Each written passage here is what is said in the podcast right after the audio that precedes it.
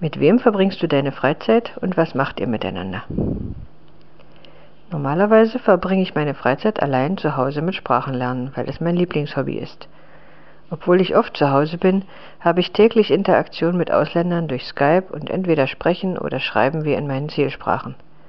Ich lerne wirklich gern Menschen aus der ganzen Welt kennen, ihre Kulturen und ihre verschiedenen Meinungen. Ich bin froh darüber, weil ich ziemlich schüchtern bin und ich ein Problem damit habe, Menschen in der realen Welt kennenzulernen und zu treffen. Als ich auf der Uni studiert habe, bin ich oft mit meinen Freunden in Kneipen gegangen. Ich denke, dass es manchmal gut ist, sich mit Freunden zu treffen, und daher fahre ich manchmal nach Liberec, um sie zu treffen.